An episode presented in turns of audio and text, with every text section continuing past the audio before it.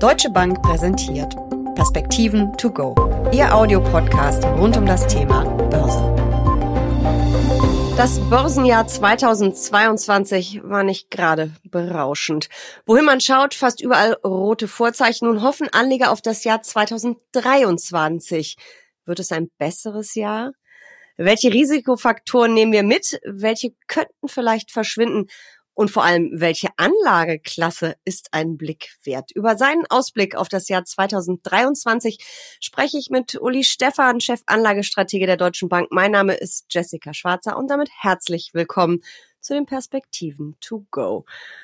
Uli, wird das Jahr 2023 besser oder zumindest einfacher für Anleger als das Jahr 2022?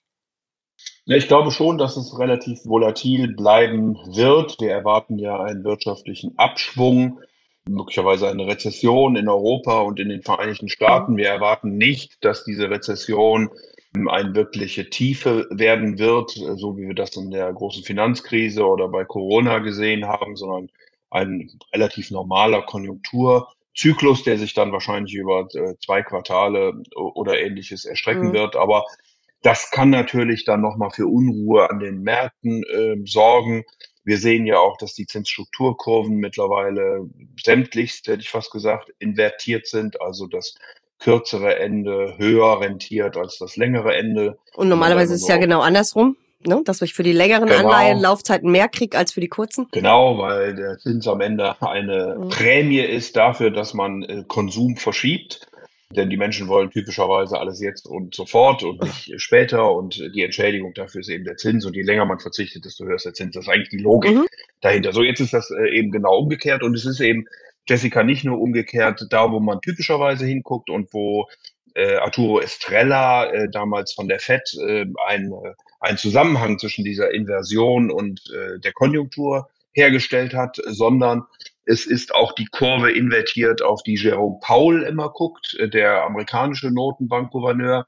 Der guckt nämlich auf drei Monatszins und wie der Kapitalmarkt diesen drei Monatszins in 18 Monaten äh, mhm. preist. Und auch da sehen wir, dass die äh, jetzigen Zinsen eben schon sind als dann die in 18, in 18 Monaten. Also der Markt erwartet, dass wieder was kommt. Und auch in Europa sind die Zinsstrukturkurven mittlerweile invertiert, in einer Weise, wie wir es also bisher auch noch nicht gesehen haben. Und das alles dürfte dann eben, wie gesagt, auch in 23 wahrscheinlich nicht zu so gravierenden Ausschlägen, muss man mal vorsichtig sein, wie in diesem Jahr führen, wo ja vor allen Dingen im ersten Halbjahr beide Anlageklassen, Aktien und Renten einen geradezu beispiellosen schlechten Rekord hingelegt haben in den sechs Monaten. Aktien den schlechtesten, glaube, seit Anfang der 70er Jahre, Renten seit 1788 Wahnsinn. hat die Investmentbank der Deutschen Bank ausgerechnet und das wird uns wahrscheinlich nicht wieder äh, nochmal blühen, aber vor dem Hintergrund doch die eine oder andere Volatilität. Du hast jetzt gerade schon die inverse Zinskurven angesprochen. Das ist ja in der Regel auch ein Zeichen eben dafür, dass man auf eine Rezension äh, zuläuft, dass es eine wirtschaftlich schwierigere Zeit wird. Damit rechnen wir ja auch schon seit einigen Wochen und Monaten. Und wir haben ja auch oft darüber gesprochen, dass es selten so viele Risikofaktoren gab, gleichzeitig vor allem wie 2022. Welche nehmen wir mit ins neue Jahr und bei welchen hoffst du, dass wir sie zeitnah abhaken können? Also fangen wir an. Wir haben den Krieg. Ja, wir haben den Krieg in der Ukraine. Da bin ich natürlich zu wenig Militärexperte mhm. und, und ähnliches, aber äh, ich befürchte, dass er uns noch eine Weile äh, begleiten wird. Er ist ja durchaus jetzt in Richtung Zerstörung von Infrastruktur mhm. gegangen und wie gesagt, wäre schön, wenn man eine Lösung finden könnte, aber ich befürchte, dass es noch etwas länger dauern wird. Bei uns sind das die gute Botschaft mittlerweile zwei Flüssiggasterminals so weit, dass sie Flüssiggas bringen könnten. Es sollen weitere dann bis Jahresende und vor allen Dingen in 2023 folgen. Aber äh, dieser Krieg ist natürlich äh, unsäglich und wie mhm. gesagt, ein Ende ist da meiner Ansicht nach kurzfristig nicht zu erwarten. Mm, das heißt, Flüssiggasterminals hin oder her, die ja noch nicht voll in Betrieb sind. Wir werden dieses Problem hohe Energiepreise, diese Gefahr, dass es vielleicht doch noch eine Knappheit geben könnte, vielleicht nicht in diesem Winter, das sieht ja ganz gut aus, aber vielleicht im nächsten, die nehmen wir auch mit ins neue Jahr. Ja, in diesem Winter haben wir Glück, weil es relativ warm ist. Ich befürchte tatsächlich oder ich hoffe tatsächlich, dass wir im nächsten Jahr nicht wirklich über Engpässe reden müssen, aber mhm. wir werden uns dauerhaft über höhere Preise einstellen, auf höhere Preise einstellen dürfen. Das ist zum einen intendiert. Wir reden ja immer noch über die grüne Transformation und wir wollen ja einen Preis an fossile Energieträger äh, machen, eben je nach äh, der Emission von Klimagasen. Das ist auch völlig richtig, dass wir das tun.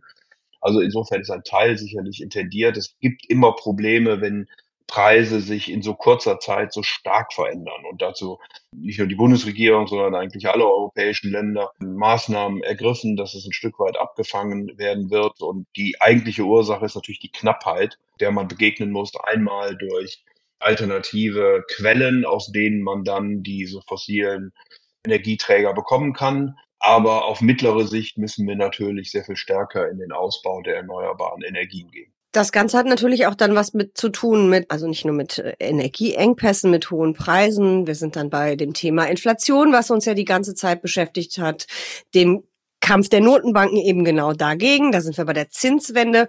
Und dann sind wir wieder bei der Angst vor der Rezession, über die wir ja schon oft gesprochen haben. Du hast es gerade auch schon erwähnt. Wie groß ist diese Angst noch oder anders gefragt, wie sieht eure Prognose bei der Deutschen Bank äh, für das Wirtschaftswachstum 2023 aus? Welt, Europa, USA, Deutschland, du hast die Wahl. Ja, wir werden wohl nicht um eine Rezession herumkommen. Sie wird, wie gesagt, eine relativ milde werden. Sie wird nicht äh, zu tief und gehen und zu lange dauern. Weltweit, reden wir jetzt über weltweit? Äh, nein, weltweit wird es keine Rezession geben. Es Sehr gibt gut. immer noch äh, Emerging Markets, die sehr, sehr mhm. stark wachsen, allen voran, vor allen Dingen Indien, äh, voraussichtlich in diesem und im nächsten Jahr auch China wird wieder äh, zulegen, so dass wir mit einer äh, Weltkonjunktur in 23 rechnen von gut zweieinhalb Prozent, also genau genommen sind es 2,8 Prozent, aber in den USA eben nur ein Wachstum im Nullkomma-Bereich äh, auch in der Eurozone nur Null. Deutschland, naja, mit ein bisschen Glück schaffen wir die Null. Ansonsten sind wir, die meisten anderen Institute gehen so von 0,3 minus in etwa aus. Das wird schon eine deutliche Abkühlung gegenüber diesem Jahr sein. Aber wie gesagt, es wird sich vor allen Dingen auf ein, zwei Quartale beschränken und dann sollten wir doch gegen Jahresende wieder äh, etwas bessere Daten sehen. Denn die Inflation, das ist ja auch ein, ein großes Thema, wird natürlich ein Stück weit automatisch dadurch zurückgehen, wenn die Wirtschaft abkühlt, weil die gesamtwirtschaftliche Nachfrage dann zurückgeht. Das ist ja auch gewollt. Und dann verbunden mit den Zinssteigerungen, wo die amerikanische Notenbank sicherlich schon deutlich weiter ist und wahrscheinlich am ersten oder nach dem ersten Quartal des kommenden Jahres äh, dann fertig sein wird. Die Europäische Zentralbank wird mehr machen müssen in 23. Wir rechnen mit 50 Basispunkten jetzt nochmal auf zwei Prozent Einlagensatz und dann nochmal 100 Basispunkte in 23 auf 3 Prozent Einlagensatz im nächsten Jahr. Aber damit wird man natürlich auch dann die Inflation mhm. ein Stück weit drücken können. Sie wird voraussichtlich nicht so weit runtergehen, äh, dass wir schon über das, äh, über eine Zielerreichung reden können, sondern wir rechnen im Durchschnitt im nächsten Jahr in der Eurozone immer noch mit 6 Prozent, in Deutschland mit 7 äh, Prozent. Also da gibt es sicherlich noch einen gewissen mhm. Überhang. Also es ist schon äh, immer noch eine sportliche Inflation. Die Zinswende bleibt dann wohl auch erstmal noch sportlich, aber die Angst, dass diese Zinswende komplett das Wirtschaftswachstum abwirkt, die lassen wir hinter uns. Habe ich das richtig verstanden? Ja, das würde ich sagen. Ich glaube auch mhm. nicht, dass äh, Geldpolitik äh, die große Angst ausgelöst hat vor einer tiefen Rezession, mhm. sondern es war eben die Gasknappheit. Mhm. Und da besteht jetzt durchaus Hoffnung, äh, dass wir der entgehen können. Die Geldpolitik äh, wird sicherlich immer einen Blick auch auf die Konjunktur haben, obwohl natürlich das eigentliche Ziel äh, der Notenbank äh, die Geldwertstabilität ist. Aber trotzdem wird sie da mit einem Auge logischerweise drauf schielen. Und insofern wie ich das vorhin gesagt habe, ist ja auch der konjunkturelle Abschwung schon ein Faktor, der dann die Inflation mhm. nach unten kriegt. Die Geldpolitik und die strafferen Konditionen sind dann der zweite. Die Zahlen, die ich vorhin genannt habe, um das auch nochmal richtig zu stellen, das sind die Durchschnittszahlen für das Gesamtjahr. Also wenn ich über Deutschland sieben Prozent spreche, dann ist das der Durchschnitt für das gesamte Jahr 2023. Wir rechnen damit, dass die Inflation am Anfang des Jahres etwas höher ist, möglicherweise noch zweistellig liegt mhm. dann aber im Jahresverlauf sich eben zurückbildet. Jetzt hast du gerade die Geldpolitik ja nochmal ähm, intensiver angesprochen. Schauen wir doch einfach mal auf die Anlageklassen. Was heißt denn das ähm, für die Anleihemärkte? Gibt es demnächst noch höhere Renditen an den Anleihemärkten und vielleicht auch für Tages- und Festgeld? Oder haben wir den stärksten Anstieg da schon erlebt? Lass uns vielleicht noch eine Sekunde, mhm. ähm, Jessica, auch über China sprechen. Äh, die jetzigen Lockdowns, die Proteste, die wir mhm. dort sehen. Äh, das sind ja schon sehr mutige Menschen, die dort auf die Straße gehen. Ich will einfach den Punkt deshalb ansprechen, weil China natürlich auch wichtig ist für die deutsche Wirtschaft. Wir kennen ja jetzt äh, die ganze Diskussion um Abhängigkeiten etc. pp. Mhm. Da muss man ein bisschen vorsichtig sein, nur weil man Güter woanders her importiert, ist man noch nicht direkt abhängig. Das ist dann der Fall, wenn man sie nicht anders ersetzen kann. Und insofern muss man da, wie gesagt, ein bisschen vorsichtig sein. Ich glaube auch, dass es uns gut tut, weiterhin eine offene Volkswirtschaft zu sein. Aber man sieht, dass die Kontrolle in China nach wie vor überwiegt, äh, dass man auch weiterhin mit Lockdowns gegen die Corona-Pandemie vorgeht. Ich befürchte, dass das im ersten Quartal noch weitergehen wird. Äh, wir haben am 22. Äh, Januar bis zum 27. Januar Chinese New Year. Dann im März den Volkskongress, wo die politische Führung dann auch bestätigt werden wird und danach kann es dann Lockerung mhm. geben. Das heißt also, wir werden auch hier noch ein bisschen Getöse haben, ähm, was sicherlich ausstrahlt auch auf die deutsche Wirtschaft. Und dann ist natürlich gerade der Zins, den du ja erfragt hast, immer ein Reflex, vor allen Dingen auf der langen Seite auch des äh, zukünftigen Wirtschaftswachstums. Wir erwarten schon, dass mit der Europäischen Zentralbank und mit dann den besseren Wachstumsaussichten Richtung Ende 2023 und vor allen Dingen 2024 äh, die zehnjährigen Zinsen nochmal ein Stück steigen werden. Nicht dramatisch, aber ein Stück weit noch steigen können. Im Bereich der Unternehmensanleihen sind wir schon auf einem ja, recht ordentlichen Niveau. In den USA für äh, Investment Grade liegt man über fünf Prozent, bei äh, High Yields mittlerweile bei acht Prozent. Da ist man mhm. also auch real wieder positiv. Für Europa gelingt das noch nicht ganz. Aber es scheint doch so zu sein, dass vor allen Dingen im Laufe des Jahres, wenn die Inflation ein bisschen runterkommt, dann die Rentenmärkte wieder eine echte Alternative äh, sein können. Und deswegen glaube ich auch an, nicht an einen solchen Verlauf wie in diesem Jahr, wo wir eben doch mit stark steigenden Zinsen äh, stark einbrechende Kurse gesehen haben und äh, diese Kursverluste auch nicht durch die Zinsen mhm. kompensiert mhm. werden können. Ich glaube, das gelingt im kommenden Jahr eher. Okay, also da schon mal ein bisschen Entwarnung. Es wird nicht ganz so wild äh, wie 2022. Wie sieht's bei den Aktien aus? Wir erleben ja in den vergangenen Wochen eine richtig schöne Jahresendrallye, hoffen, dass sie nicht abgewürgt wird, vielleicht jetzt durch die China-Proteste und neue Angst vor Lockdowns, aber ähm, das sieht ja gar nicht so schlecht aus, was die vergangenen Woche passiert, Wochen passiert ist. Geht das so weiter? Wird 2023 ein Aktienjahr oder bist du da so ein bisschen vorsichtig, verhalten optimistisch. Der Rheinländer ist gefragt. Ja, ja, ich äh, verstehe das schon, dass du mich jetzt hier aufforderst, äh, sehr optimistisch zu sein. Mhm. Ich würde sagen, wir sind verhalten optimistisch. Es gibt einige Faktoren, die für Aktien sprechen. Es gibt ein paar, die eher zur Vorsicht mahnen. Wir mhm. sind natürlich jetzt äh, doch noch mal recht gut gelaufen. Interessanterweise, Jessica, und das passiert auch recht selten, sind die europäischen Aktien deutlich besser gelaufen als die amerikanischen und das sogar in US-Dollar. Woran liegt das? Ja, das liegt daran, dass Europa einfach preiswert ist, dass die mhm. Gasspeicher voll sind, dass wir offensichtlich doch besser mit äh, den wärmeren Temperaturen durch den Winter kommen und damit die Hoffnung äh, besteht, dass wir eben keine tiefe Rezession bekommen, die eben vorher mhm. eingepreist sind. Aber insgesamt ist das Sentiment bei Aktien, also die Stimmung sehr, sehr schlecht nach wie vor. Die Positionierung sowohl institutioneller Anleger wie auch Privatanleger ist recht niedrig. Das alles spricht eher für Aktien. Mhm. Äh, was dagegen spricht, ist natürlich, dass wir da eine Rezession laufen, dass wir kaum noch Gewinnsteigerungen im nächsten Jahr sehen dürften. Wir haben in diesem Jahr doch sehr ordentliche Beiträge der Unternehmen gesehen in der Berichtssaison äh, zu ihren Gewinnen. Und äh, wie gesagt, da wird im nächsten Jahr nicht mehr viel erwartet. Äh, manch einer spricht sogar von Rückgängen der Gewinne dann im nächsten Jahr.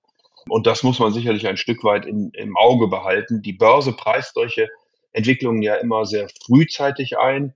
Es kann sein, dass es nochmal gewisse Abschwünge geben kann, wenn wir wirklich sehen, dass die Rezession kommt.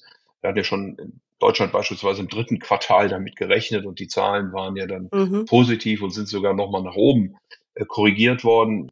Also insofern war da nichts äh, von Rezession zu sehen. Aber wenn sie sich jetzt wirklich manifestiert, dann könnte ich mir schon vorstellen, dass es da nochmal ein bisschen Volatilitäten geht.